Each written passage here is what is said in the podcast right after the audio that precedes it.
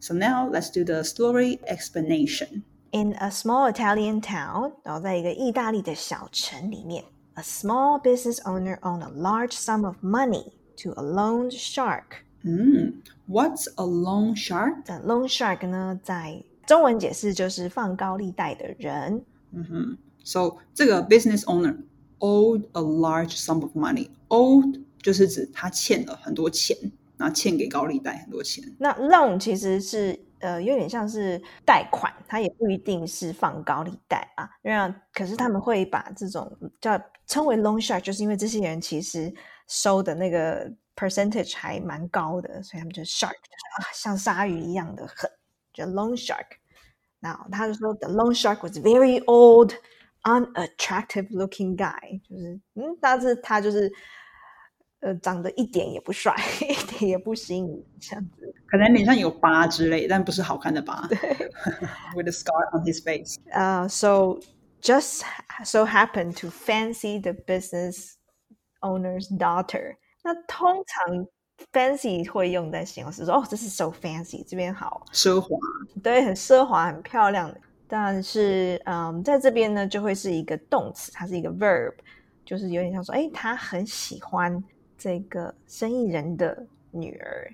就是 What do you fancy? Oh, I fancy the business owner's daughter. So fancy 刚刚说本来可以当形容词用嘛，比如说哦，such a fancy restaurant，就是哦，好豪华的的的餐厅。但这边呢，当动词使用，both are okay. And he decided to offer the businessman a deal. OK，a、deal 就是他决定给他一个算是一个一个交易吧。OK，that、will completely wipe out the debt he owed him. Oh, 一个 sounds like a good deal, maybe from the outside. 这个 debt 呢，它很有趣，b 不发音，debt 就是指债的意思。Okay, and then the catch was that 我们来看一下，what does the catch mean? Catch 就是我记得之前我们某一集的故事里面有讲到，说嘿，What's the catch？不是说抓到什么东西哦，是说这里面有什么暗藏的一些不利因素吗？对我来讲有什么不利的事情吗？ 就是世界上没有白吃的午餐，告诉我我必须要付出什么？What's the catch？嗯哼，Okay, so it means like a hidden problem or disadvantage.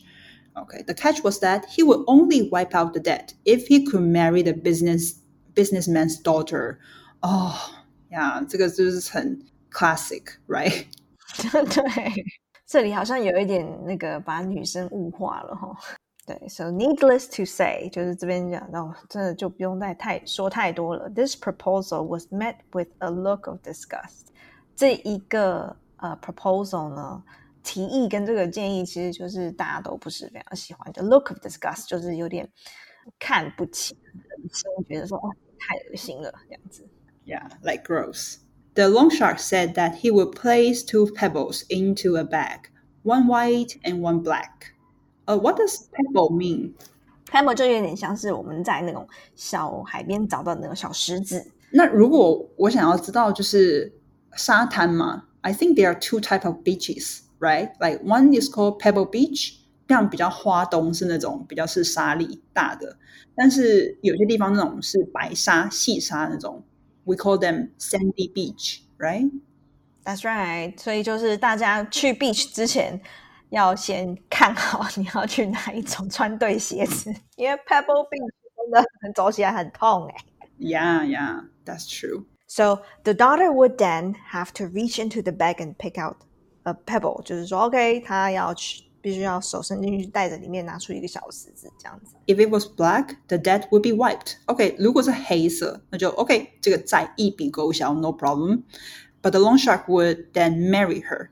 对，黑的就是要嫁给他就对了。But if it was white, the debt would also be white. 哦、oh,，OK，哦，所以不管是黑的或白的，都债务一笔勾销。但是就是如果是黑的，she would have to marry the long shark. But if it's white, then she wouldn't have to. 然后，好，这个就是一个要嫁给他，一个不需要嫁给他。但是呢，你的那个债就会都是会被一笔勾销的。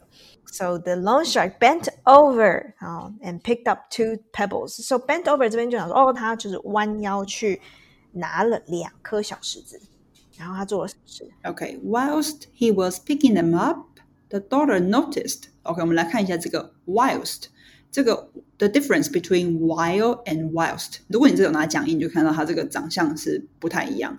那 while 你通常比较熟悉，这个 while 是 它可以当连接词跟名词。名词的时候，我们可以说哦，we sang for a while，我们唱了一会儿这样子。但但是这边的 whilst 只能当做连接词和副词使用，所以有时候他们可以，sometimes they are interchangeable，sometimes they aren't。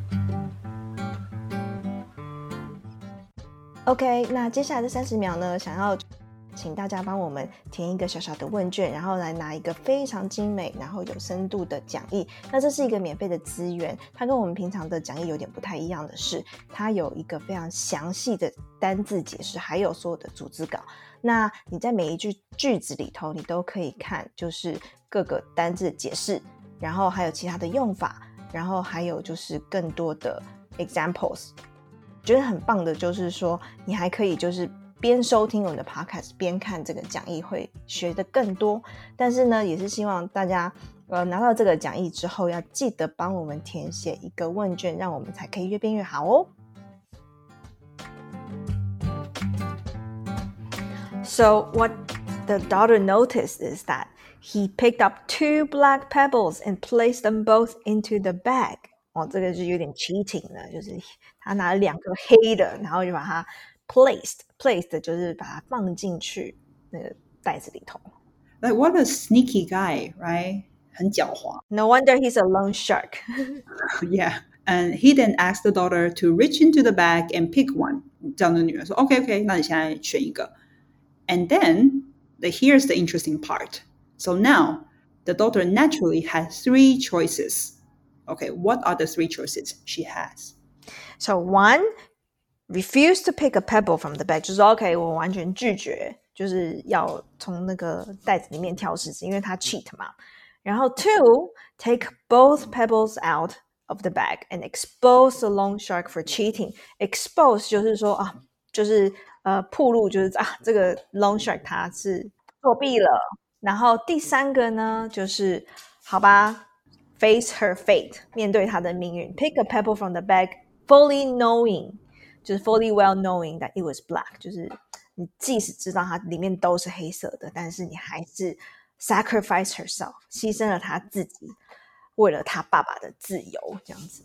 Okay, so let's analyze it for a second. So, what would you pick if you were her? 我会 number two 哎，我正义感太强。Me too, me too. I think I would be very pissed，就是我觉得我会很生气，and then I would just like, you know what? This is such a scam. You put two black pebbles in this, and it's not a fair game. 但是这个可能的 consequences 是什么？如果你做这件事，maybe 那个 long shark 会恼羞成怒。对啊，然后他可能就想说，OK，那反正你就是不管怎么样，你就你就是还钱嘛。对啊。So, but she was very smart. so what did she do? So she drew out a pebble from the bag 好，他就还是拿了一颗石子，but before looking at it, accidentally dropped it into the midst of other pebbles. OK，这个就真的超聪明，他就是拿出来了以后呢，在看之前，他就啊一个不小心把它丢到 and missed missed，就是在这个 pebbles 的字眼上是之中啦，pebbles 之中这样子，missed of other pebbles，对，对，所以大家应该没根本没人看到刚刚那颗石头是什么颜色这样。And she said to the loan shark. Oh, how clumsy of me. So what does clumsy means? 哦、oh,，clumsy 就是哎呀，我怎么这么笨手笨脚的？哎，But never mind，哎，没关系哦。If you look into the bag for the one that is left, you will be able to tell which pebble I picked. 哇，他真的是太机智了。他说：“哎，没关系，如果呢，哎，你现在进去，就是你看那个袋子里面，那你看那个剩下 里面的是什么颜色，那你就可以知道说，哦，我刚刚不小心掉下去的那一颗是什么了。Oh my god，这怎么这么机灵的女孩呀、啊？对啊，It's so hard. I think I couldn't come up with this. I would not be able. 我觉得我当下应该就是就是那个协议已经就冲到脑袋里面，根本不会去想到这种事情。And so the pebble left in the bag is obviously black，就是当然很明显的里面一定是黑色嘛。And seeing as the long shark didn't want to be exposed, OK，这边讲说那个放高利贷的人呢，他其实不想要被揭露。 because he didn't want to lose face. Yeah，英文我会都有说法哦，就是 lose face，其实蛮蛮直观的，我觉得，所以中文还蛮好理解，就是他不想要丢脸嘛。So he had to play along as if the pebble the daughter dropped was white. Oh, and then clear her father's debt. OK，然后他就只好顺着这个女生的 机机灵的一些应对方式，就说：“好吧，那你刚刚掉的其实是就是白色的。” Wow, so the debt was clear, and then and she didn't have to marry the loan shark. Yeah, what a smart girl. Let's have a look for the moral of the story. So I think we should both learn from this witty daughter. 这个 witty 就是指很机智的。 OK，那这个故事要教给我们的一一一些事情是，呃、uh,，It's always possible to overcome a tough situation throughout of box thinking，就是说，哎，其实有时候你觉得、哦、我只有这些 A 跟 B 跟 C 可以选，Maybe there's option D for you over there. Not give in to the only option，不要去只屈就于这个你被给予的，就是 option A、B、C。OK，and、okay? then like try to think outside of the box。 因为我觉得现在其实我们会被很多的社会上面就有很多的选择，然后我们有时候会觉得说啊，好像就只有 A、B and C。But actually, there's so much more. 那有的时候，如果自己想不出来，当然也是可以去 ask for help. I think, because sometimes, you know, other people with different experiences，他可能可以给你他的建议，或者是 maybe they will think outside of the box that options that you have never thought of before. Mm-hmm. Yes. So we hope you enjoy this week's healing story. 那不要忘记，如果你喜欢我们的节目，请你到 Apple Podcast 帮我们打新评分。那也可以到 IG 标记我们，分享给你觉得需要听到这个故事的朋友啊。也许他现在正在处于一个需要做困难决定的处境中。Maybe if he or she listen to this story, it would be really helpful. We hope you enjoyed the story of the week and come back next week for more heartwarming and healing stories. See you next time. Bye bye. Bye bye.